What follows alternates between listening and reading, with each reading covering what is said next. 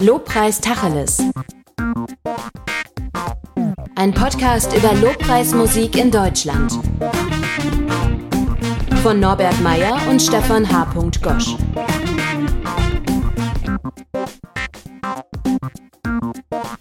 Markus Kohl, seit 1995 in der christlichen Musikszene aktiv. Lobpreisleiter, als Singer-Songwriter mit eigenen Kompositionen unterwegs. Als Lobpreisleiter in der Calvary Chapel Grünstadt seit 1997. Das steht zum Internet. Ist das immer noch so? Ja, ich, es stimmt, ja. Ich hatte eine Auszeit mal gemacht von Ende letztes Jahr bis Mitte diesen Jahres. Äh, okay.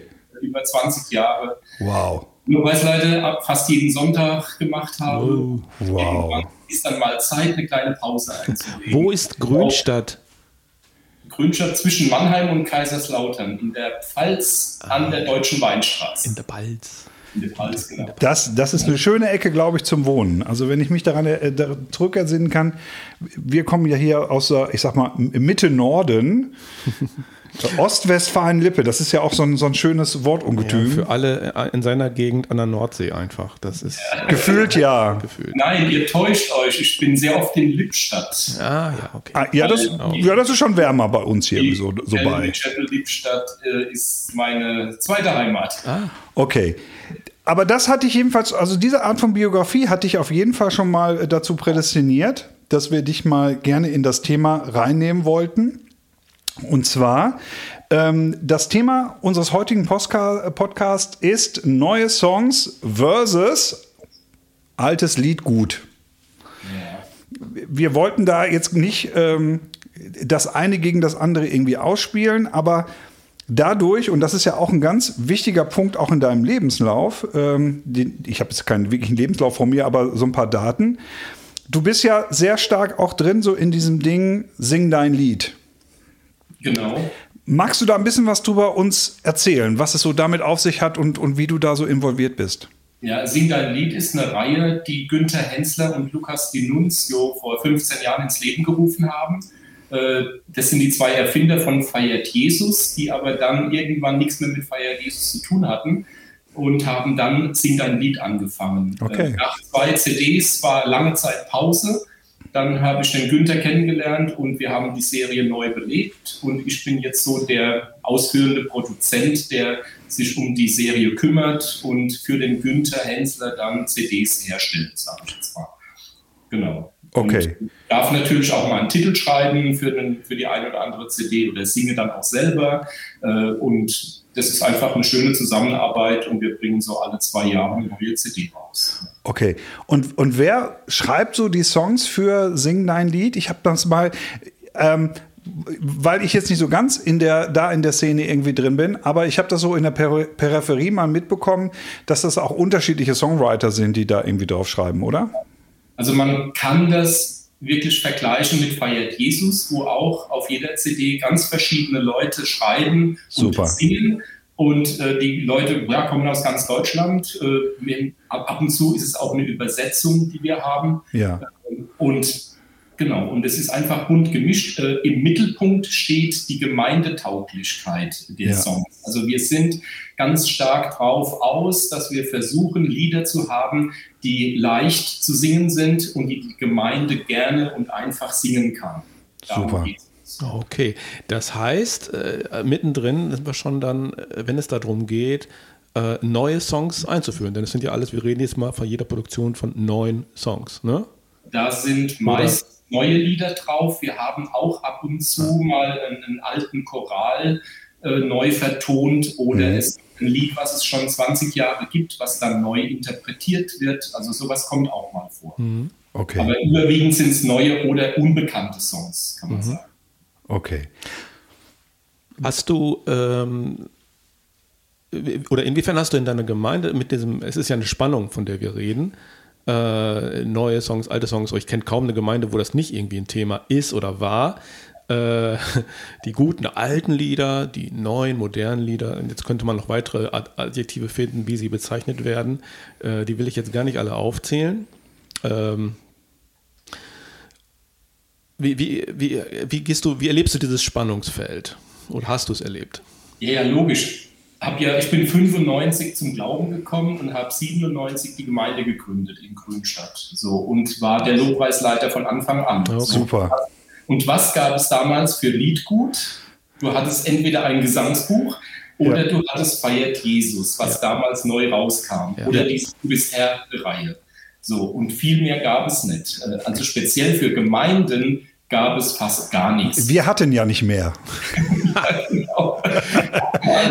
ja, das ist ja auch schon am Ende einer Entwicklung äh, beschrieben, also ein Einstieg und davor, natürlich gab es etwas vorher, das muss man jetzt sagen, also um ja, ja, aber, falschen Eindruck zu Ja, aber wir reden jetzt von modernem Liedgut. Ja. Also die Calvary Chapel ist ja die Gemeinde, die in den 70er Jahren mit diesen modernen Lobpreisanbetungen angefangen hat äh, aus der Jesus People Bewegung heraus. Äh, der ja. Gründer von Vineyard war ursprünglich in der Calvary Chapel, ja. äh, der John Wimber. Äh, und also Calvary Chapel ist praktisch die Urquelle der, der modernen Lobpreisanbetungsmusik, die wir heute kennen. So. Okay. Aber natürlich, als ich zum Glauben gekommen bin, waren die alle auf Englisch, die Songs. So, jetzt habe ich halt angefangen, Songs zu übersetzen, beziehungsweise die Lieder, die es bei Feier Jesus gab, die waren irgendwann auch ausgespielt. Ja. So habe ich dann angefangen, eigene Songs zu schreiben für meine Gemeinde, weil wir, ja, einfach, mir haben Lieder gefehlt für Sonntagsmorgens. Ja. Wir machen ja diesen Podcast für, für Praktiker. Das ist jetzt, wir wollen keine Diskussion aus dem akademischen Elfenbeinturm. Lobpreis im Wandel der Zeit im 21. Jahrhundert. Und dann irgendwie ein schönes Fremdwort noch dabei mit äh, möglichst vielen Silben. Ähm, sondern wir wollen tatsächlich einen Podcast machen für Praktiker. Und und das finde ich zum Beispiel, das wäre mal eine Frage, die mich wirklich mal interessiert, wie du das machst, der ja auch schon wirklich lange mit dabei ist. Nach welchem Kriterium wählst du Songs aus für Sonntags, für den Gottesdienst. Meine Frage geht, hat ein bisschen den Hintergrund. Wir haben ja zum einen, haben wir als Lobpreisleiter, die wir sind und als Musiker, die die Songs aussuchen, wissen wir, wenn wir das ein bisschen länger in unserer Gemeinde machen, was funktioniert in unserer Gemeinde. Ich singe den Song, dann geht's denen so. Ich singe den Song, dann machen die das. Und allen geht's hinterher gut. Alle sind irgendwie ein bisschen bewegt und beschwingt und das läuft dann irgendwie. Und dann kommt da manchmal auch der, der, Mensch in uns durch, und ich bin zum Beispiel vom Haus aus Pädagoge, der dann sagt irgendwie, ja, aber ich habe ja noch diesen Song und der ist super und den kennen die noch gar nicht. Oder vielleicht finden die den auch blöd und trotzdem nehme ich den. Mich würde mal interessieren, nach welchen Kriterien suchst du Sonntagssongs aus? Oder für Sonntag? Ich habe dazu meine ganz eigene Meinung. Ich hoffe. ich, habe, ich, habe, mittlerweile eine Songsammlung von etwa 750 Liedern. Okay. Und die sind alle zusammengekommen, weil es Lieder sind, mit denen ich selber in die Anbetung komme oder okay. selber Jesus lobpreisen kann. So. Ja. Das heißt, die, die Songs finde ich auf CDs, im Radio, wie auch immer. Die fliegen mir halt so zu und irgendwann weiß ich, oh, das ist ein gutes Lied das will ich selber spielen. So, und wenn ich das entweder im Auto höre oder selber spiele und komme damit in die Anbetung rein, das ja. heißt, Lied berührt mich. Ich muss weinen, wenn ich das singe oder höre. Ja. Und ich bin Jesus nah. Dann weiß ich, hey, wenn ich selber in die Anbetung komme mit dem Lied, dann kann das auch mit der Gemeinde funktionieren. Okay. So, also das ist erste, der erste wichtige Grund, warum versuche ich ein Lied überhaupt einzuführen in der Gemeinde. Ja selber damit Lobpreisanbetung gefeiert haben. So. Dann wird er in der Gemeinde getestet. Entweder die Leute reagieren genauso wie ich, dass sie sagen, oh, was ein schönes Lied und das hat uns so in die Gegenwart Gottes geführt. Ja. Oder ich merke, nee, das war bei dem Lied nur meine eigenes, mein eigenes Gefühl. Ja. In der Gemeinde funktioniert das Lied halt nicht. Dann wird es halt nicht mehr genommen. Aber meistens die Erfahrung ist, dass 95 Prozent der Songs dann auch automatisch in der Gemeinde funktionieren, okay. weil wenn ich selber in die Anbetung komme, ja. dann kann ich andere mitnehmen in die Anbetung ja. vor den Thron Gottes. Was ist für dich eine, eine, eine ermutigende Rückmeldung der Gemeindemitglieder, wenn auf, auf einen Song, den du neu einführst? Was, was, wo, wo, denkst du dann, okay, das ist für mich jetzt ein Indikator, das ist für mich jetzt ein, ein Gradmesser? Wenn Schwester X oder Bruder Y irgendwie zu mir kommen oder äh, äh, wenn, wenn irgendwie die Hälfte der, der, der, der Leute irgendwie die Hände oben oder unten haben. Äh, wie, wie stellst du das bei dir so fest irgendwie? Was ist für dich so eine, so eine befriedigende Rückmeldung, wo du sagst irgendwie, ja, den Song, das probiere ich nochmal. Auch wenn er neu ist und die Hälfte hat es noch nicht verstanden, aber das machen wir nochmal. Ja, also es reicht schon, wenn einer kommt und sagt, boah, dieses eine Lied, dieses neue Lied, das ist wirklich klasse, das ist toll, äh, das ist gesalbt oder okay.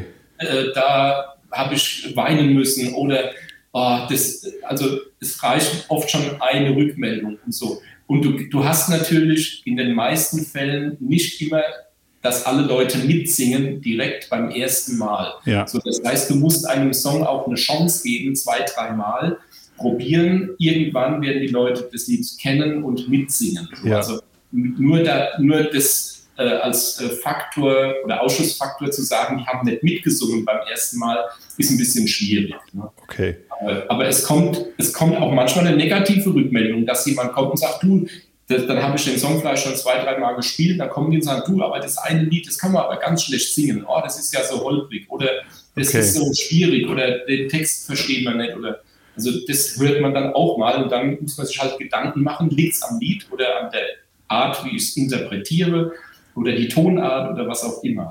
Meine Erfahrung ist, ein Lied will gesungen werden. Ähm, damit meine ich, äh, manchmal denkt man ja, also man kann ja faktische Gründe finden, warum dieses Lied zum Beispiel zu schwierig ist. Ne, Gibt es ja ganz viele Gründe. Es ist äh, zu viel Text, zu wenig Text, zu rhythmisch, zu langsam, zu schnell, was weiß ich, ja, zu dick, zu dünn. Ähm, und das sind wirklich nachvollziehbare Gründe. Mhm. Äh, und trotzdem wollen manche Lieder gesungen werden. Natürlich sind, haben die kein Eigenleben, aber äh, die setzen sich trotzdem durch. Und, und wir haben alle die Erfahrung auch schon gemacht, äh, alle Lieder, die nach all diesen Kriterien, wo all diese Kriterien beachtet worden sind, äh, ja, werden vergessen. Das kann auch andere Gründe haben, aber wollen nicht gesungen werden. Oder mhm. natürlich sind es immer Menschen, die Lieder singen wollen oder so. Aber was ich damit sagen will, ist, äh, auch wenn ein Lied scheinbar zu schwierig, zu laut, zu dick, zu dünn ist, irgendwas, kann es sein, dass es sich durchsetzt. Also es gibt, also all diese Regeln taugen nur bis zu einem bestimmten Punkt. Ja. Das, das führt uns tatsächlich interessant ähm, zu, so einem, zu einem nächsten, zu so einem nächsten Themenkomplex, den wir, den wir gern, wo ich sehr gespannt bin, wie du den irgendwie siehst, Markus. Ähm, ich habe in in den letzten Jahren, das wäre jetzt so meine Frage, stimmt meine Wahrnehmung, dass in den letzten Jahren weniger neue Songs in den Gemeinden angekommen sind, die überall gesungen werden? Ich, ich, ich mache mal ein Beispiel. Ähm, in der Frühzeit, also ich habe auch so in der Mitte der 90er für mich angefangen, Lobpreismusik mit Leuten, vor Leuten zu machen. Und da gab es für Deutschland, gab es so drei, vier, ich sag mal, Brunnen, aus denen man sich bedienen konnte. So, ja. Das waren zum einen wie Albert Frei mit der Lobpreiswerkstatt, das war Lothar Kosse, das war ähm, Arne Kopfermann und vielleicht noch zwei, drei Menschen, denen ich jetzt ganz viel Unrecht tue, weil ich jetzt den Namen gerade nicht auf der Pfanne habe. So, aber es gab, es gab übersichtliche Ort, Orte, wo man sich irgendwie bedienen konnte, wenn die CDs rausgebracht hatten oder auch zu Anfang feiert Jesus, so ich sag mal so die ersten zehn Staffeln, würde ich mal sagen, die hatten wirklich einen Impact. Da waren immer so ein, zwei Songs raus, wo, wenn ich dann in Deutschland mal hier und dort war und im Gottesdienst auch mal irgendwie war, dann merkte ich plötzlich, wow, die, die wurden gesungen. Ja. Ein tiefer Impact war zum Beispiel der Song damals von, von Lothar Kosse, Wunderbarer Hirt. Mhm, genau. Ich, ich, hatte das Gefühl, der Song war gerade raus und das dauerte zwei, drei Monate. Dann wurde der im Norden wie im Süden, wie im Osten, wie im Westen aufgesogen und gespielt und runter. Und das hatte einen tiefen geistlichen, musikalischen Impact. Ja. Und das sehe ich heute so nicht mehr. Naja, die Entwicklung ging ja weiter. Ich sag mal, Anfang der 2000er kam ja diese kam ja eine Wahnsinnsschwemme an Liedern. Äh, also alles, was aus Australien und Amerika kam, das ging ja da so richtig los. Also die haben vorher natürlich auch schon Lieder gemacht, aber diese äh, Importe sind dann ja massiv angestiegen. Korrigieren mich, ja. wenn das anders war. Doch, das war so. Äh, also Hillsong, Bethel später oder so und you name it, also all die Namen, die es da noch gibt. Ich will sie jetzt gar nicht alle aufzählen oder so. Aber das war ja eine wirkliche Schwemme, wo man dann, also wirklich, also wer da noch hinterher kam, der hatte wirklich nichts anderes zu tun. Ja. Genau, das, es wurde differenzierter. Es wurde, ähm, das, das Angebot wurde dann größer. Durch YouTube wurde es auch leichter erreichbarer, glaube ich. So, und jetzt ist so, das ist jetzt nun meine Frage. Ist das tatsächlich so? Äh, haben wir eine Inflation und deswegen kommt das so wenig an? Ähm, oder ist es so, dass wir sagen, hey, wir haben einfach äh, auch so das Gemeinderepertoire ist so gesättigt durch Songs, dass da neue Songs gar nicht mehr so aufgesogen werden oder eingesogen werden. Ähm, weil ich weiß, der letzte Impact, den ich so wahrgenommen hatte, war der, der Song, ich glaube, er ist von Juri, äh, Mutig komme ich vor dem Thron. Ja. So, da, das war so ein Song, wo ich auch das Gefühl hatte, wow, der wurde auch rauf und runter gespielt. Ähm, aber das ist deutlich seltener geworden. Oder wie siehst du das? Das wär, jetzt, war jetzt ein langer Anlauf für die Frage jetzt, aber, du, aber du weißt, was ich meine. Wie, also ich, ich, sehe es genauso wie du äh, und denke auch die Gründe zu vermuten oder zu wissen. Siehst du, da haben wir doch den richtigen gefragt. Also beim, beim wunderbaren Hirt äh, ist für mich die Erklärung, dass der Song auf die Feier Jesus draufgekommen ist damals. Ja. Und diese Reihe, wie du sagst, einer der wenigen Brunnen war für alle Lobpreisleiter damals, ja. vor 20 Jahren. Jeder hat es gekauft, jeder hat die Notenbücher gehabt und jeder ja. hat da reingeschaut. So. Äh, es gab damals, wie du vorhin gesagt hast, fünf Köpfe, die äh, Gemeindelieder geschrieben haben, ja. die für uns als freie Gemeinden oder ja, charismatische Gemeinden interessant waren. Also ja weg, also ich bewusst Pop-Songs für die Kirche. So. Ja.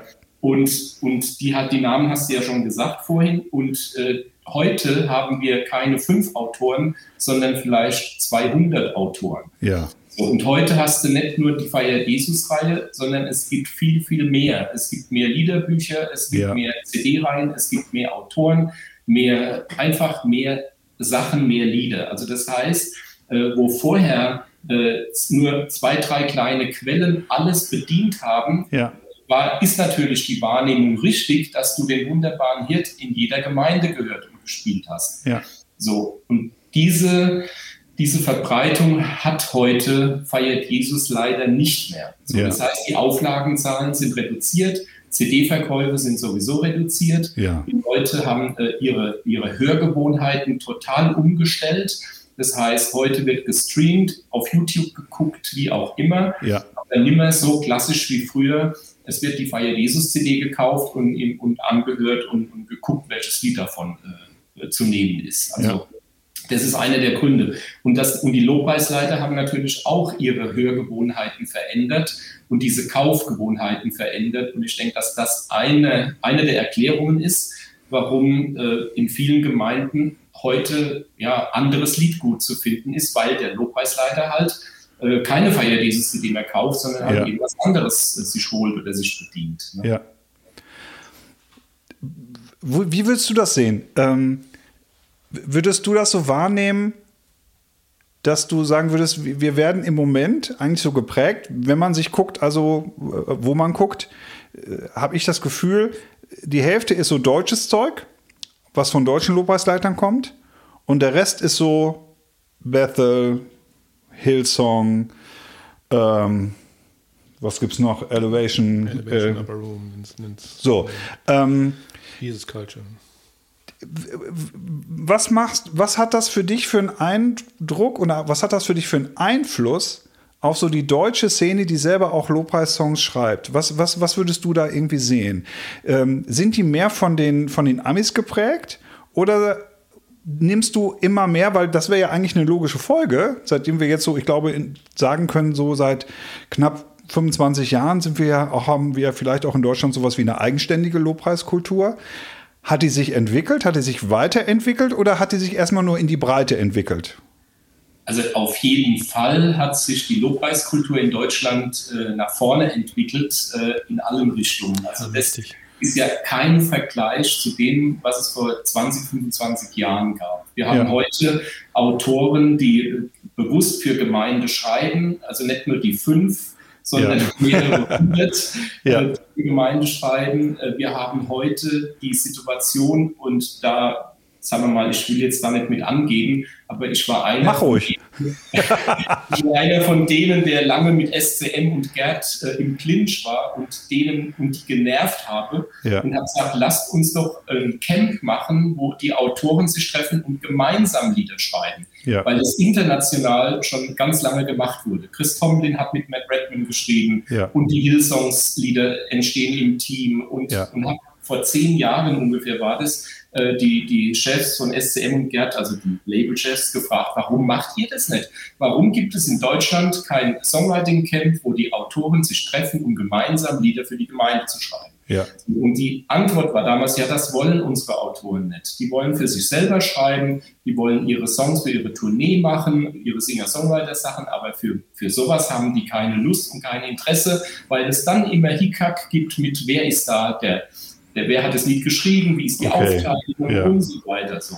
Ja. Und da habe ich gesagt, das ist doch Quatsch. Also äh, lasst uns doch mal das äh, umgehen und versuchen. So. Und irgendwann hat SCM es hingekriegt und hat dann ein Autorencamp gemacht und seitdem treffen sich in Deutschland Leute, um gemeinsam Lieder für die Gemeinde zu schreiben. Und das ist eine tolle Entwicklung und da sind auch ganz viele tolle Lieder entstanden, schon ja. in der Zwischenzeit. Genau, also äh, wollte ich gerade sagen, es hat mit Sicherheit nicht an den Autoren gelegen, da bin ich mir sehr sicher. Ich will jetzt keinen äh, was Übles oder so, aber äh, soweit wir sie kennengelernt haben, waren die Autoren nicht das Problem. Zu keiner Zeit. Aber wir wollen jetzt natürlich kein Verlagsbashing machen. Äh, okay. Das, das ist ja immer, immer, immer auch, auch sehr beliebt. Aber, muss ich, aber da regt sich gerade, da muss ich einfach jetzt mal einspruchen. Das äh, kann man. kann, also. Nee. Also, was ich wahrnehme, ist, und das, was ich super finde, ist, dass ähm, ich eine ganz starke Regionalisierung auch, auch feststelle. Ich, ich merke, es gibt äh, manche Songs, die für eine Region irgendwie sind. Also die innerhalb einer Re Region, weil die von einem Lobpreisleiter geschrieben wurde aus einer Gemeinde, die vielleicht eine etwas größere Wirkung in die, in die Umgebung irgendwie haben. Und da sind plötzlich dann manchmal so eigene Songs, die, die so ein eigenes Leben haben. Und das, das Leben reicht dann bis zur Grenze ähm, dessen, was man so gerne isst oder trinkt. Und danach hat das dann erstmal nicht so unbedingt so die Relevanz. Was aber für mich im Umkehrschluss zeigt, es gibt eine lebendige Szene, die tatsächlich auch eine eigene Identität hat. Also die auch tatsächlich eigene Songs für die Leute vor Ort schreibt. Und das finde ich super, weil das, finde ich, nochmal eine ganz andere Relevanz schafft und nochmal eine ganz andere Identifikation. Gott macht doch an jedem Ort was Spezielles, davon bin ich überzeugt. Also ja. schon in jeder Nachbargemeinde oder so ist es, äh, wissen wir ja so, es fühlt sich ein bisschen anders an, wenn es schon mal da war oder so. Äh, es ist was anderes. Und dann ist es nur logisch, wenn da auch andere Songs bei rauskommen. Ja. Ein ganz tolles Thema, Stefan. Ich war vor einer Woche auf einem Seminar in Heubach, also habe mit meinem Gitarristen, dem Peter Seiler, haben wir dort ein Lobpreiskonzert gespielt und Super vorher samstags den Teams ein, ein Seminar gegeben. Ja. Und am Ende des Seminars habe ich die Leute motiviert und habe gesagt, hey, wenn ihr seid echt gute Musiker, aber probiert doch mal eigene Songs zu schreiben, die ja. hier in eurer Gemeinde Platz finden, weil die Menschen hier werden es lieben. Die werden es ja. lieben, wenn ihr für die einen Song schreibt, dann, dann, das, dann habt ihr eure eigene Identität hier in der Gemeinde in einem Lied verwurschtelt und, und verpackt ja. und, äh, und eventuell geht der Song dann auch raus an andere Gemeinden. Aber.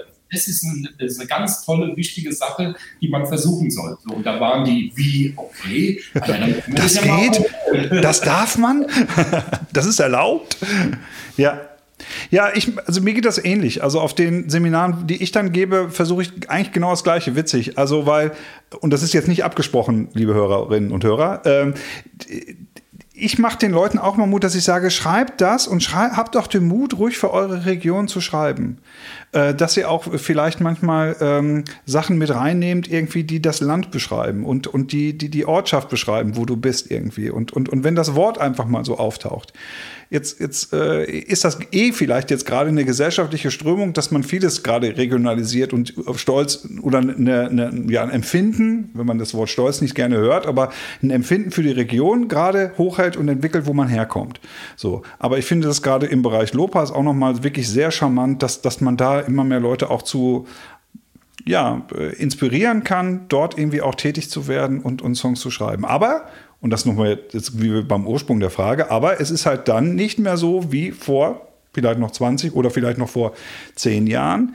Es gehen dann nicht mehr so die Songs in der Menge viral und durch alle Gemeinden, die, äh, wie es noch vor, vor, vor 10, 15 Jahren war. Da hatte ich das Gefühl, du konntest eigentlich so ab einer gewissen Gemeindegröße, konntest du eigentlich fast egal wohin gehen und du konntest von den Songs, konntest du in der Regel 80 Prozent aus dem Stand mitsingen, weil du sie kanntest, weil es auch deine Songs irgendwie waren. Und da merke ich, das, das hat sich schon verändert über die Jahre. Mhm. Mhm. Was ja auch einen Einfluss hatte, da darf man ja nicht verschweigen, ist ja auch die musikalische Gestaltung. Jetzt haben wir mal über den nackten Song an sich geredet. Ja. Aber die Entwicklung, über die wir gesprochen haben, war ja auch eine. Also du hast vorhin angefangen, so in den 70er Jahren oder so. Und da äh, klang das ja alles noch sehr, ich nenne das mal folkloristisch. Ja. ja. Also ich will jetzt nicht, also dass eine Harfe war, glaube ich, auch manchmal dabei oder so. Also ich denke so an Jugend mit einer Mission, das gute Land oder so. Und das äh, ich, ich, sehe so gebartigte Röcke, die da schwingen, so vor meinem geistigen Auge vorm Lagerfeuer. So, und dementsprechend war die Musik auch. dann Habe ich da so einen sarkastischen Unterton? dann wurde es in den 80 ern nein, ich fand das, ich, ich fand das stand dir sehr gut. ich war damals noch nicht so weit, aber egal. Ähm, hey, Christus wirkt auch in dir. Und dann in den 80er Jahren, äh, durch die, du hast den Namen John Wimmer gesagt, also da kam es mir so aus dieser West Coast-Ecke und so. Dann wurde es schon so ein bisschen country-resker so und das hatte auch einen gewissen Impact auf die Songs, die geschrieben worden sind, glaube ich mhm. jedenfalls. Ähm, der, der nächste große Impact dann, ich sag mal, in den 90er Jahren hier, äh, war, dass es dann ein bisschen rockiger werden durfte, rock-poppiger oder so. Vorher war Kirchenmusik oder geistliche Musik war so auch immer noch ein bisschen altbacken, ne, sage ich jetzt mal vorsichtig. Sakropop, sagt ja, er? Ja, ja, ja. Also die, die Gitarren wurden ein bisschen angezerrter. Äh, Man durfte ne? es langsam. Also ja. Äh, Freund Lothar Kosse durfte auch mal ein bisschen aufdrehen und so. Und das hat auch vielen Leuten gefallen einfach. Was wiederum auch, also man, man singt dann auch anders. Also das hat einen Einfluss, ja, ja, also wie die Songs klingen. So, dann, dann der nächste große äh, war diese Wall of Sound, so nenne ich es mal, Anfang der 2000er Song, diese juturesken Gitarrenwände, äh, you name it, also orchestraler, nenne es, kann ja tausend Attribute finden. Ähm, kritisch muss man natürlich anmerken, ist das auch immer das Gleiche seitdem? Könnte man so sagen.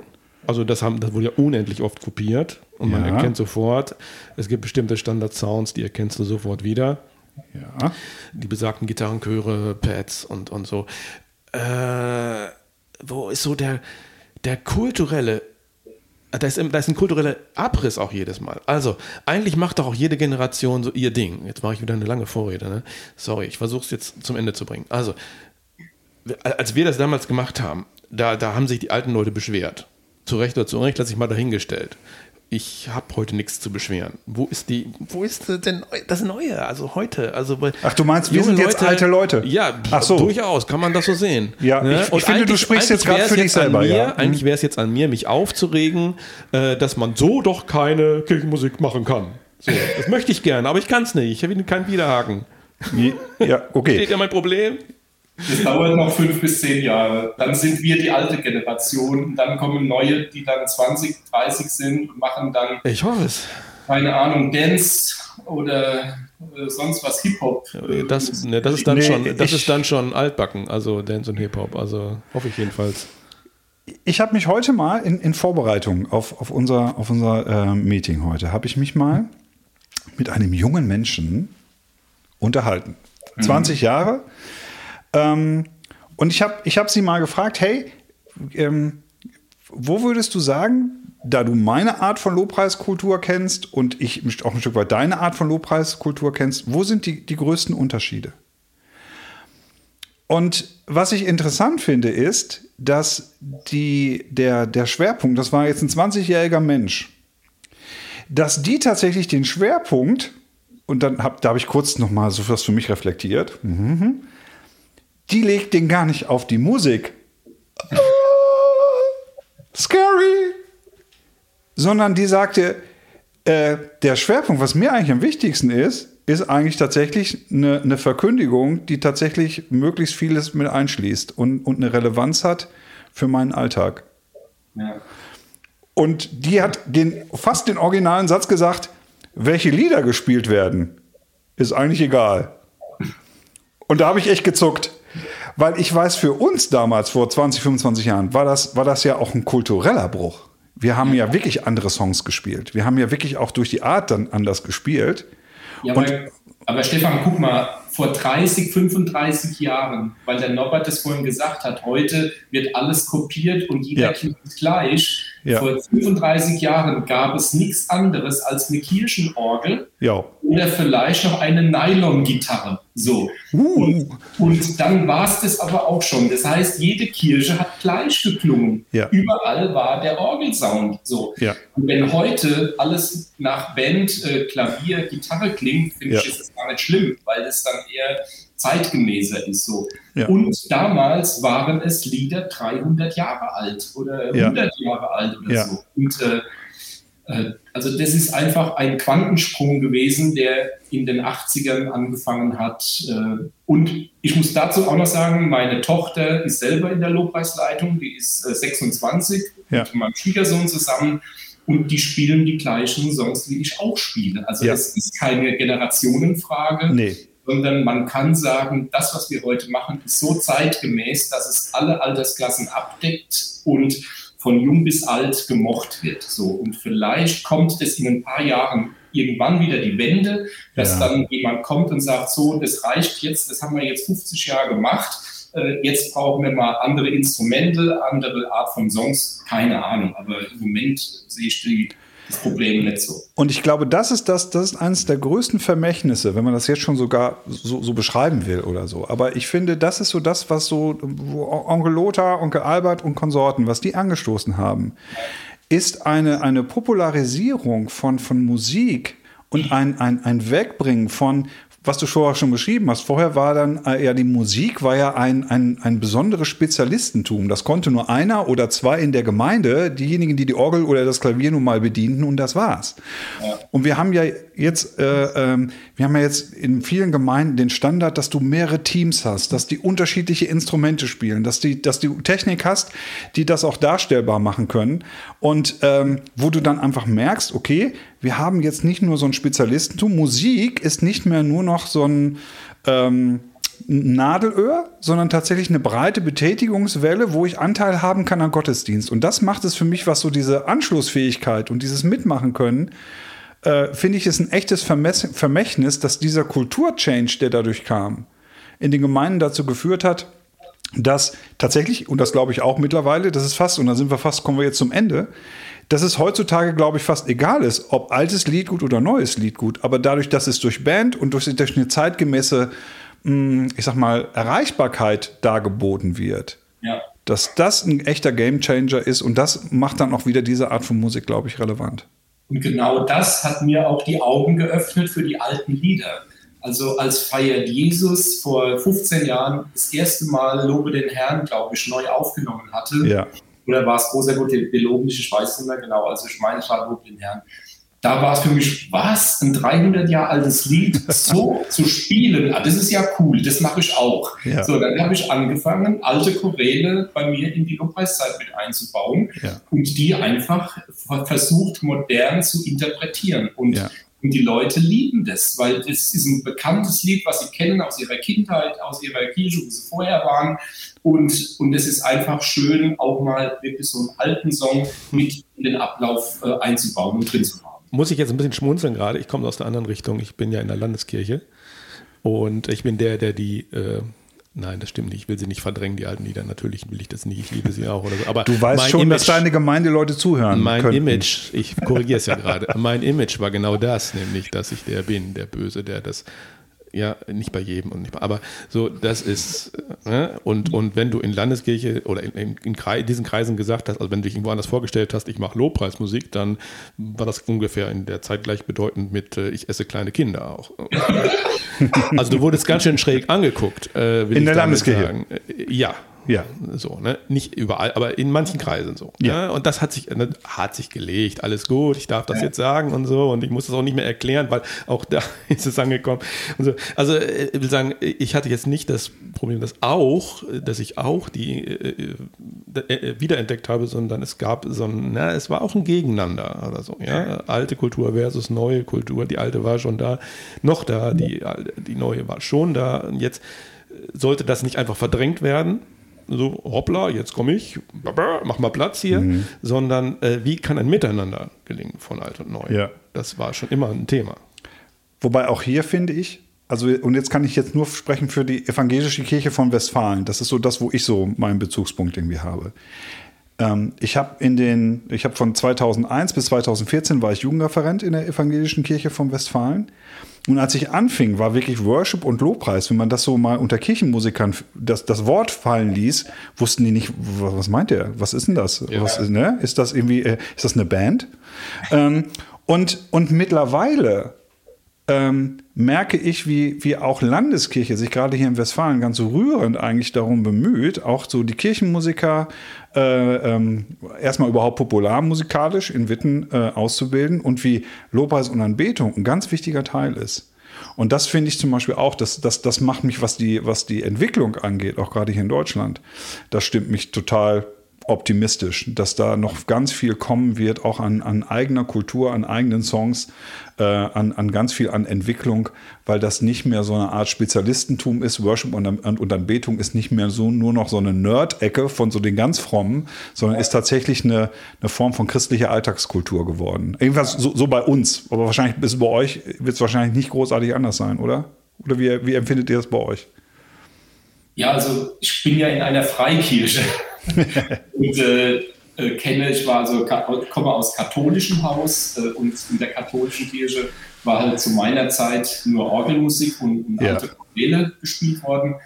Und ich sehe es aber auch wie du, dass äh, die Kirchen vor ein paar Jahren angefangen haben zu überlegen, warum laufen uns die Leute weg. So, es gibt verschiedene Gründe, äh, brauchen wir jetzt, das ist ja heute hier nicht das Thema, aber eins der Themen, warum die Leute weglaufen, war die Musik. Ja. So, weil viele sagen, oh, das komische Gedudel da mit der Orgel, das kann ich mir nicht anhören.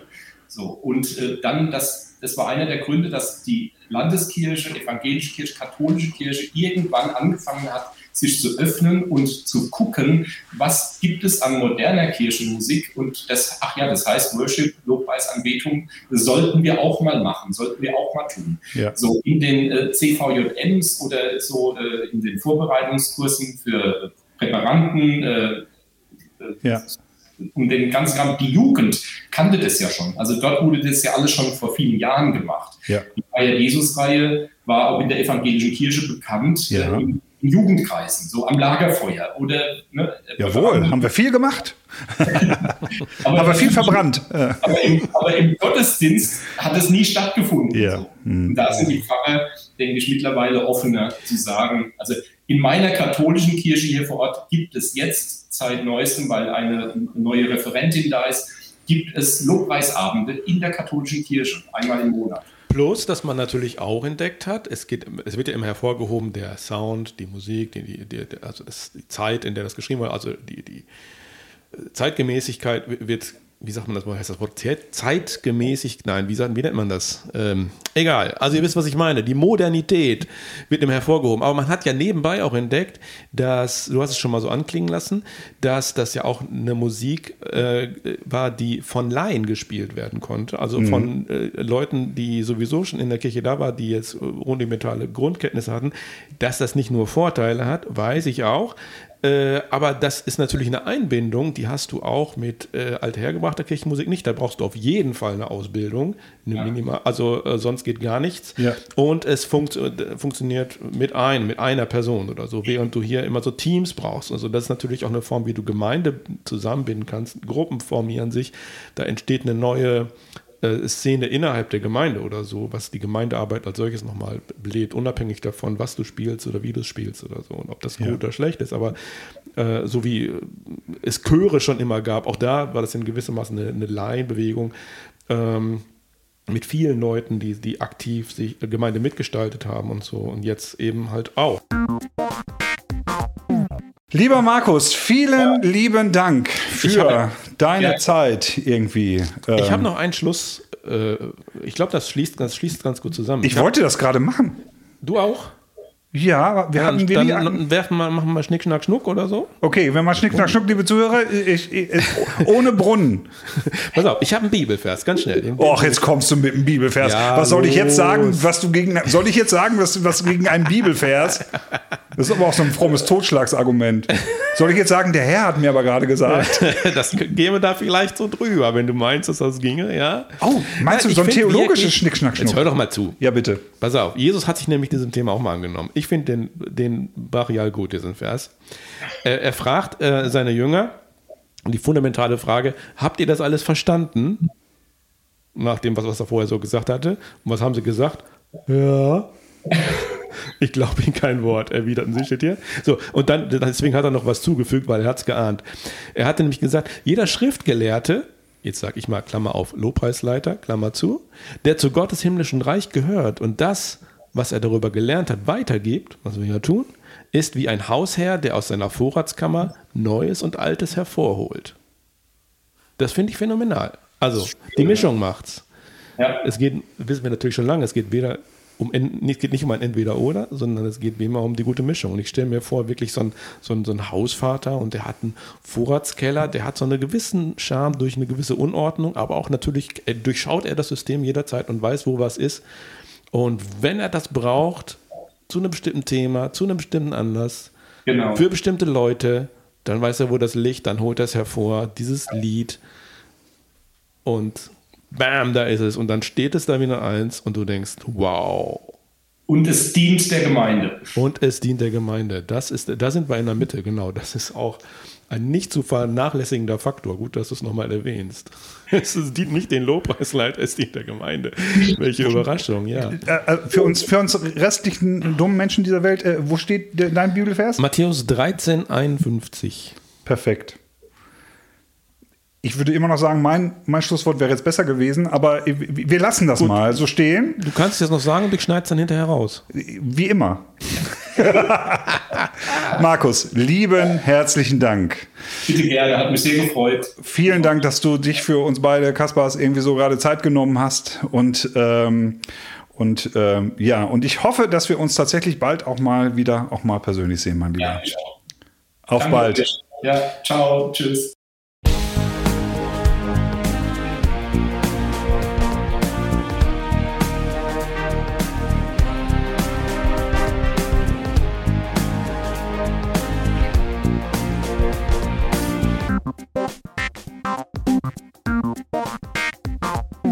Die zehn superklugen Fragen für den Gast. Lieber Markus, wir machen das mit jedem und jeder, ähm, dass wir zehn Fragen stellen, wo du versuchst, eine kurze Antwort drauf Ja. zu finden. Das kann manchmal vielleicht ein Wort sein.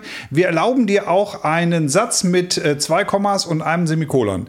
Aber äh, tatsächlich äh, f- versuch da nicht irgendwie ganz das lang zu machen, sondern relativ kurz, weil dann äh, haben die Leute noch mal eine Chance, dich noch mal so kennenzulernen. Und das ist natürlich auch nett, wenn man dann so unsere anderen Gäste äh, dann einfach mal so hat, dass man das auch vielleicht mal ein bisschen vergleichen kann. Okay. Zehn Fragen. Nummer eins. Was ist dein Lieblingswort? Lobpreis. Überraschung. Keine Ahnung. Was? Okay. Frage Nummer zwei. Was ist dein Hasswort? Mein, mein was? Hasswort oder was du nicht magst? Gendern. Was motiviert dich?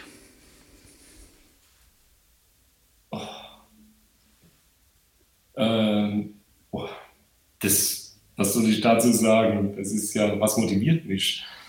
Die Freude, dass ich am Leben sein darf. Was motiviert dich überhaupt nicht? Ähm, Zwänge. Welches Geräusch liebst du? Musik im Allgemeinen. Du ahnst, was jetzt kommt. Ne? Welches Geräusch hast du? Ähm, quietschen. In jeder Form. Ob- Obwohl du ebenfalls in den Begegnungen, die wir beide hatten, immer für mich ein sehr authentischer und sehr glaubhafter Christ bist. Trotzdem, was ist dein Lieblingsschimpfwort? Äh, Affenarsch. Welchen Beruf außer deinem eigenen würdest du gerne nachgehen? Musiker zu sein, weil ich bin Fliesenlegermeister und mache Musik nur nebenbei. Und da wäre dann, wenn ich die Wahl hätte, Musik. Okay. Seite. Auch das ist wieder relativ erwartbar, was als nächstes kommt. Welchen Beruf würdest du nicht gerne nachgehen? Oh, Fleischverarbeitung. ja, da haben wir hier bei uns in Ostwestfalen hier mit Tönnies in Gütersloh eine Riesenschlachterei. Kennt seitdem jeder. Zehntens, das wird jetzt wirklich hart. Was würdest du von Gott gerne hören, wenn du an der Himmelspforte ankommst? Oh, das weiß ich. Gut gemacht, mein treuer Knecht. Wow, nice. Well done. Markus, vielen lieben Dank. Danke euch. Ciao, tschüss. Tschüss. Ciao.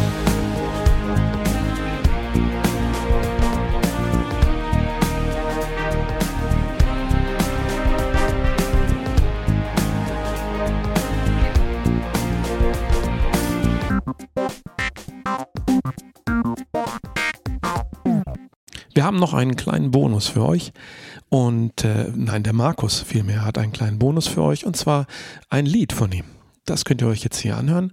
Singt dem Herrn ein neues Lied. Viel Spaß damit.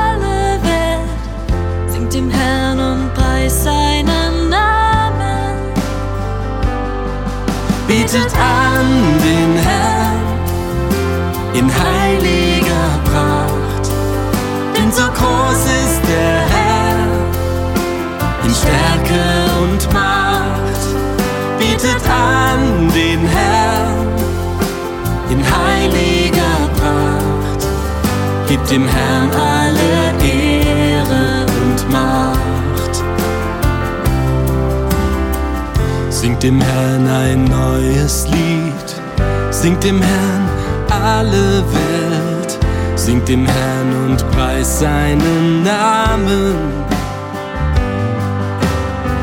Singt dem Herrn ein neues Lied.